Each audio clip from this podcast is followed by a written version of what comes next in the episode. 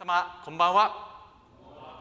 いつもお祈りを覚えていただいていることを心から感謝いたします。皆様のお祈り励ましをいただき日々の奉仕が守られていることを感謝いたします、えー、先週の土曜日とそしてその次の日曜日にはこの教会に AMI という宣教のグループの方々が来てくださいました。大川先生ご夫妻を昨年アメリカの方に招いてくださったチャーチ・オブ・サウスランドをはじめいくつかの教会の方々の合同の宣教チームであります。第2第3礼拝ではこちらで賛美を捧げてくださりまた森チャペルでは子どもたちのための集会を導いてくださいました。特に土曜日は地域の子どもたちに伝道する機会を与えてくださいました。写真を今1枚だけ出していただいておりますけれどもこのようにしてですねこれは劇の一部場面です。今時代的にですね子どもたちの写真を出すことができないんですけれどもあちらのチーム私たちの奉仕者がこれをですねえ、冒険家が宝を探しに出ているそういう場面ですけどもこのセットも作ってくださったりして賛美をし劇を見てメッセージを聞いて工作をしてそして時間を過ごしました。我が家の子供の同級生の家族を来てくれたりうちの近所の子も誘ったら来てくれてですね。その近所の子はですね土曜日楽しかったので日曜日もやってるんだったら日曜日も行きたいと言ってですね日曜日の日曜学校にも参加してそして帰った後にお母さんに楽しかったと伝えてお母さんからもありがとうございましたというふうに言葉をいただきました。え来てくださった方が約50名。アメリカの選挙チーム私たちの放射を合わせて約80名がそのところに土曜日は集うことができました。CBS プラスの若者たちを中心に奉仕することができたこと選挙チームと共に過ごすことができたことも感謝のことであります。皆様にこのためにお祈りいただいたことを心から感謝いたします。これからも日曜学校や若者たちの働きのために引き続きお祈りいただければ幸いであります。よろしくお願いいたします。さあそれではご一緒に聖書を開いてまいりたいと思います。え今晩は。マルコによる福音書の11章15節から、え18節まで開いてまいりたいと思います。マルコによる福音書の11章15節からえー、お読みいたします。新約聖書の71ページです。マルコ福音書11章15節からお読みいたします。それから彼らはエルサレムに来た。イエスは宮に入り宮の庭で売り買いしていた人々を追い出し始め両替人の代や鳩を売る者の腰掛けを覆しまた器を持って宮の庭を通り抜けるのをお許しにならなかった。そして彼らに教えて言われた。私の家はすべての国民の祈りの家と唱えられるべきであると書いてあるではないか。それなのにあなた方はそれを強盗の巣にしてしまった。祭司長立法学者たちはこれを聞いてどうかしてイエスを殺そうと図った。彼らは群衆が皆その教えに感動していたのでイエスを恐れていたからである。アメン。このところは宮清めと言われる聖書箇所であります。宮教会で商売をしている人たちを追い出しイエス様はおっしゃられました。私の家は祈りの家と唱えられるべきであると。この私たちの教会泉チャペルにおいてでもですねシャローム館の側の入り口から入りますとその入り口のところには「ハウス・オブ・プレイヤー」という文字が掲げられているそのか、え文字が掲げられているわけでありますけれども教会は祈りの家であるということをイエス様は私たちに教えてくださっております。教会は祈りの家です。ご一緒しましょう。3はい。教会は祈りの家です。今晩このように来て祈祷会祈りを共に捧げることができることは私たちの恵みであり特権であります。さあもう一度15節をお読みいたします。15節。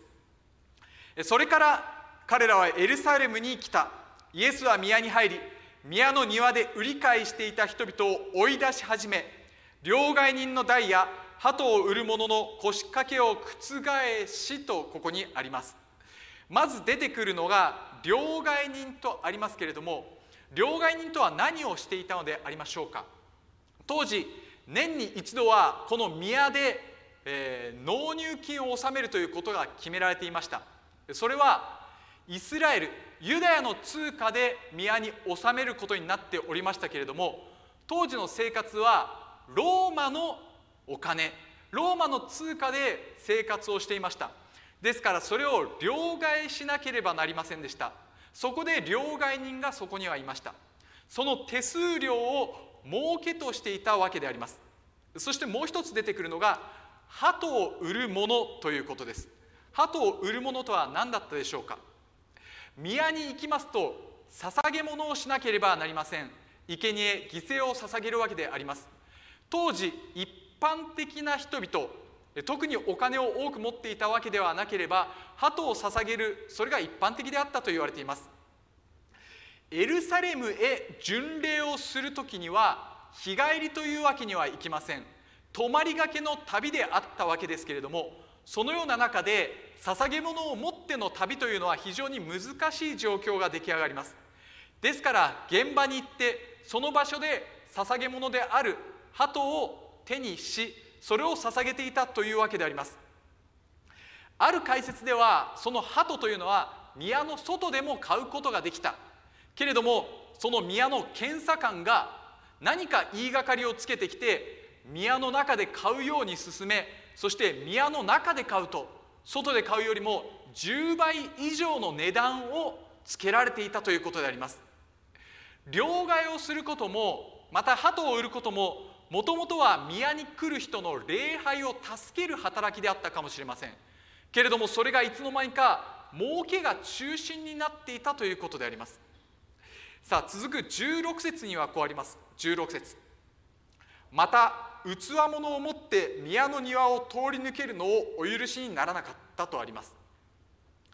宮の庭を通り抜けることを禁止していた。まあ、通り抜け禁止というような看板はありますけれどもなぜそんなことをお許しにならなかったのでありましょうか？商売をしてその宮で儲けをしている人に比べれば何か庭を通るだけでそれを許されないというのは不思議に思えます。小約聖書を見ますとここには近道をするためにそのところを通り抜けることをお許しにならなかったと書かれています。近道をするためにここを通れば近道になる。ここは便利なところだくらいに思っていた人がいたわけであります。何が言われているかそれは人の都合で宮を利用してはならない人の都合で礼拝を利用してはならないということをここで語られているわけであります。私たちにとって宮礼拝とは何でありましょうか。利用すべきものではもちろんありません。そして通過するだけのものでしょうか？通り抜けるだけのものでありましょうか？そうではなく宮私たちの教会とはとどまるべき場所主の臨在のある場所それが宮であります。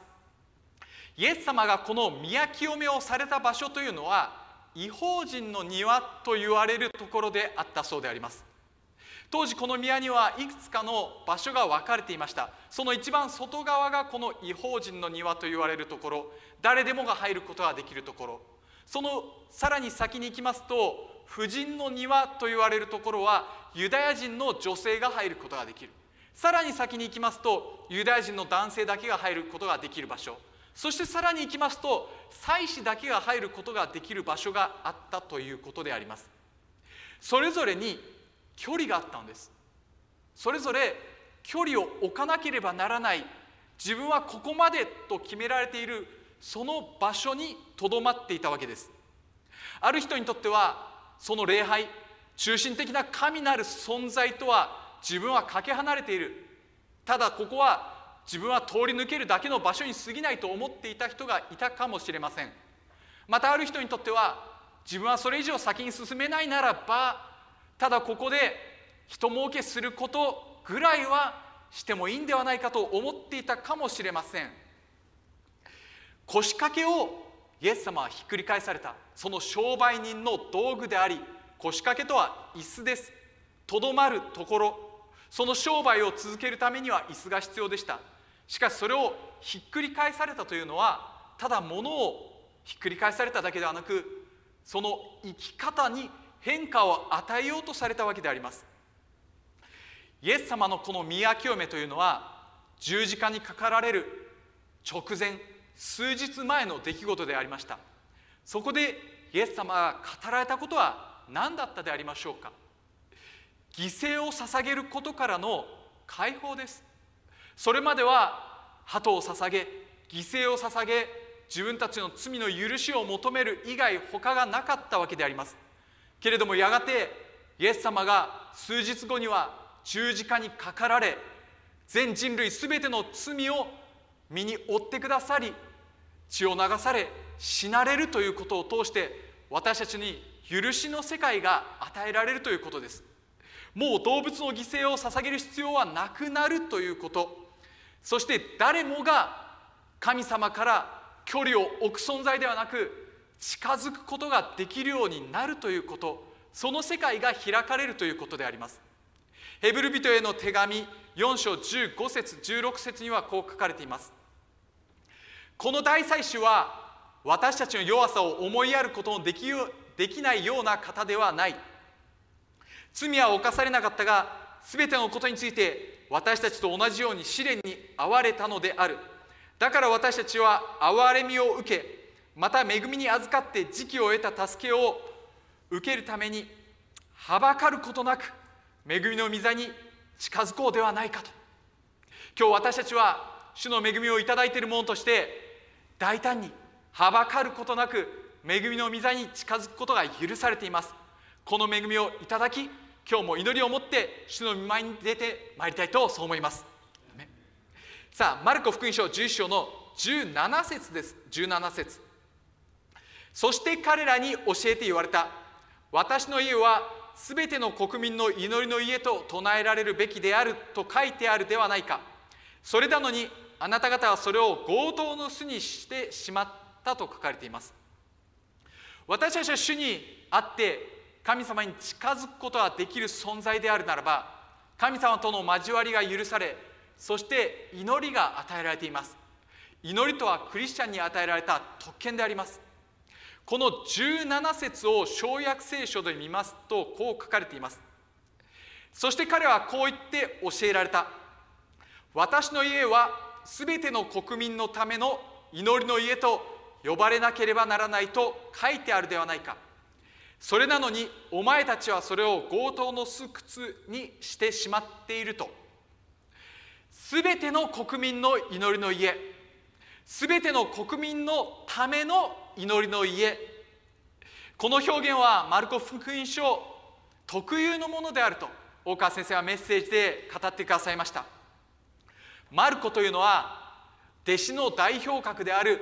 あのペテロの通訳者であり世界選挙を意識していたからこそこのように全ての国民のための祈りの家と表現したのであろうと先生がおっしゃられたことはとどまっております。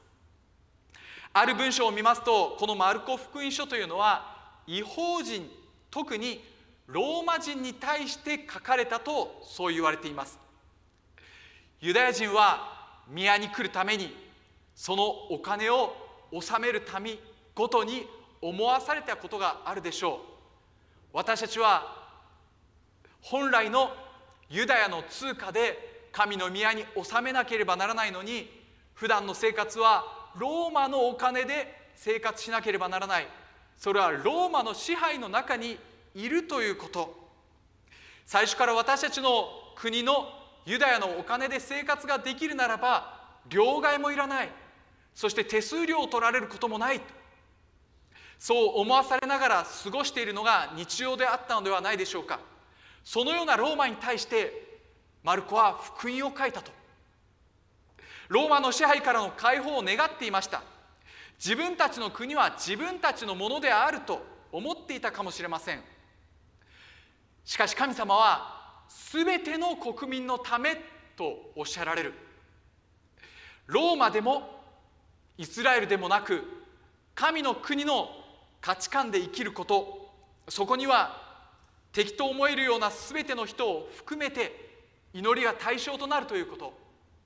主はおっしゃられます。敵を愛し迫害する者のために祈りなさいと。マルコ福音書の後半15章を見ますならばイエス様の十字架の場面で不思議なことが起こります。マルコ福音書15章39節にこうあります。イエスに向かって立っていた百卒長はこのようにして息を引き取られたのを見ていった。まことにこの人は神の子であった。百卒長とはローマの軍隊の100人を束ねるそういう隊長であります。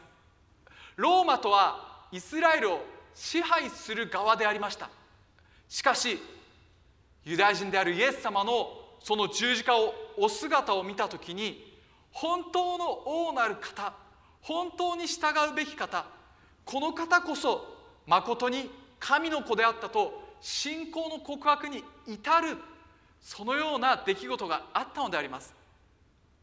あらゆる人に対して主の福音この十字架が届けられるということ私たちも祈る祈りの中でまさかと思えるような自分の家族のために何年も祈っていてもどうなるかわからないまだ変化がないと思えるような時にどこかで主は不思議をなしてくださる。この地域のためにこの世界の福音のために主が働いてくださることを今日も信じ祈りたいと思います。マルコは世界宣教を意識していたとあります。先日私はアンテオケ宣教会の45周年の記念誌というのをいただき読ませていただきました。アンテオケ宣教会この45年の歴史のある日本における宣教の働きをされているグループでありますけれどもその働きの始めはインドネシアから始められたということが書かれていました。そしてインドネシアの福音の歴史なども書かれていました。世界で最も多いイスラムの国であるということが書かれています。ですからイスラムの人がキリスト教の進展を食い止める運動をしているということ。特にヨセフ・ロニーという方がそのイスラム教の代表的な指導者としてキリスト教の伝道を阻もうとしたということが書かれています。彼はキリスト教徒というのは対応が難しいと。教会を焼けばまた新しい教会を建てる。ミッションスクールを焼けばもっといい学校を建て上げてしまう。外からの圧力ではどうにもすることができない。これは内部からその教えを崩していかなければならないということでこのイスラム教徒たちは福音書を読み勉強することにしたということです。そこでヨセフ・ロニーはヨハネ福音書一章一節初めに言葉があった。言葉は神と共にあった。言葉は神であったというその一節に心がとどめられ目が開かれイエス・キリストこそ誠の神であるというふうに感じたということです。そして自分は悔い改め洗礼を受けたいんです。そしていろいろな教会に行き牧師先生のところに行き洗礼を授けてくださいと言ったそうですけれどもこの人に洗礼を授けたらイスラム教徒からどんな迫害があるかどんな攻撃があるかわからないということで最初はどの牧師も嫌がったというようなそんな、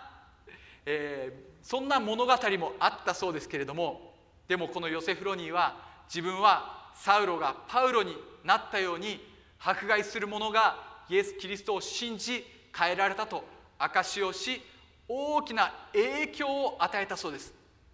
そして今に至るまでイスラム伝道をしそして教会の牧会をされているということが書かれていました。この記念誌の中でインドネシアの伝道の歴史が書かれていますけれどもその中にヤマト・カルバリー・チャペルという言葉が2度出てきました。一つは1980年代に少数でありますけれどもこのジャカルタにおいて日本人のクリスチャンのそのコミュニティができたと。集まりをし聖書を勉強しそして祈るようになったと。そしてやがてこの人々が礼拝をすることができるようになった。それはなぜか。それは大和カルバリーチャペルの菅さんご夫妻が駐在員としてインドネシアで働きをされその時にご自宅を開放してくださったのでそこで日本人のクリスチャンが伝道あ礼拝をするようになったと。そして経済の発展とともに日本人駐在員が増えて日曜学校やバイブルキャンプなども盛んになったというふうに書かれていました。そしてもう一つ大和カルバリーチャペルという言葉が出てきました。それはこの働きが継続されるためには伝道者が必要であった。そのタイミングで大和カルバリーチャペルの大川先生が大川先生を通して伝道者をそこに派遣してくださったと。ですからこの働きは今に至るまで40年続けることができました。な、えー、皆様が折にかなって支えてくださった。祈ってくださったことを通してこのインドネシアジャカルタを通して日本人の救いやまた恵みがあふれる時となったということをこの記念誌を通して書かれていました。この安定ケ宣教会の45周年の記念誌には今日証しをしてくださった浅井宣教師のことも載っております。今安定ケ宣教会を通して浅井宣教師も働きを成しています。そして恥ずかしながら私の写真も載せていただいてるんですね。私がロシア宣教の場に行かせていただいた時のその記録として写真を1枚載せてくださっています。本当に宣教師の先生方の大きな働き長年のご苦労に比べれば私は取るに足らないものであり短い時間で本当に少しの働きしかできなかったものでありますけれどもその記録を載せてくださいました。多くの宣教師の先生の働きがあります。長年宣教された先生またどうしてもその働きを続けることができずに途中で帰ってくることを余儀なくされた先生もいらっしゃいます、えー、菅さんのように家を開放してくださったそういった方もいらっしゃいます。大川先生のように宣教の働きのために働き人を使わせてくださった方がいる。何よりも祈りが積み上げられているということを感じます。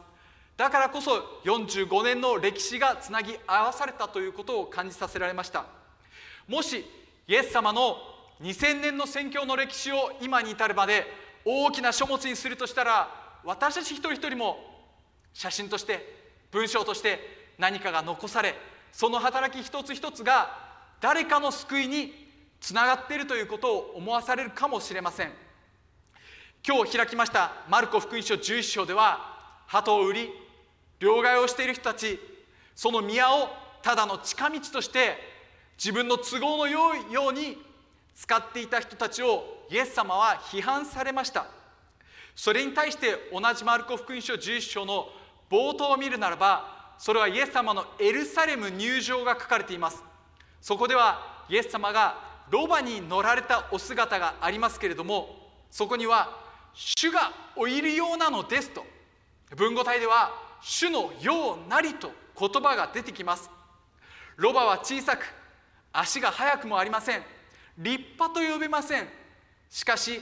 自分の都合を優先する生き方ではなくたとえ小さくとも主にお従いする時に主は私たちの働きを用いてくださると信じます。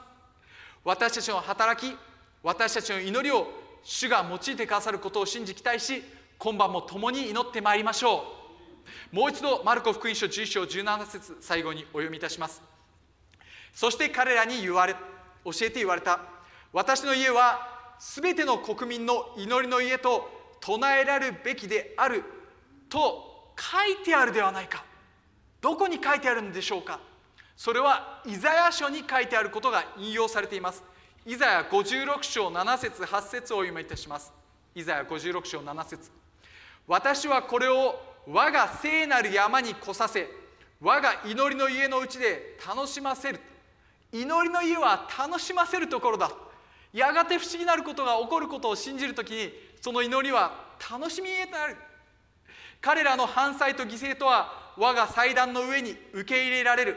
我が家は全ての民の祈りの家と唱えられるからである。8節イスラエルの追いやられた者を集められる。主なる神はこう言われる。私はさらに人を集めてすでに集められたものに加えようと。これはアルゼンチンのフレイソン先生が大川先生に語ってくださった言葉であると教えていただきました。私はさらに人を集めてすでに集められたものに加えると。その前に何が書かれているでしょうか。イスラエルを追いやられたものを集めると。このコロナのシーズンを通して知らされた人教会に来ることが難しくなっていたそのような人たちを主はもう一度集めてくださる。人を集めてすでに集められたものに加えてくださる。このメッセージを受け取り祈りたいと思います。今日私たちは生産に預からせていただきます。すべての人のために与えてくださったこの十字架を覚え悔い改めを通して見舞いに出て行き恵みを受け止めましょう。そして私たちが与えていただいているこの恵みの中にさらに人が集められ加えられることを期待して祈ってまいりたいと思います。主がそれをなしてくださると信じ期待し今晩ともに祈ってまいりましょう。アメン。お祈りいたします。恵み深い天のお父様主を感謝します。私の家はすべての国民の祈りの家と唱えられるべきであると。ローマとは敵対すべき関係でありました。祈ることが難しい状況であった。しかしマルコはそのような人のために筆を取りそして最後15章に十字架の場面でそのローマの百卒長が信仰告白したように私たちも難しい状況のために祈ります。祈りづらい人がいるでしょうか。主よ聖霊様は私たちの心を変えその人のために祈ることができるように心を清め導いてください。主よどうぞこの恵みが世界に広げられ私たちが祈っている家族地域学校会社それぞれの場所において福音が広げられますようにこれから祈りの時聖霊様を導いてください。感謝しイエス様の名前によってお祈りいたします。アメン。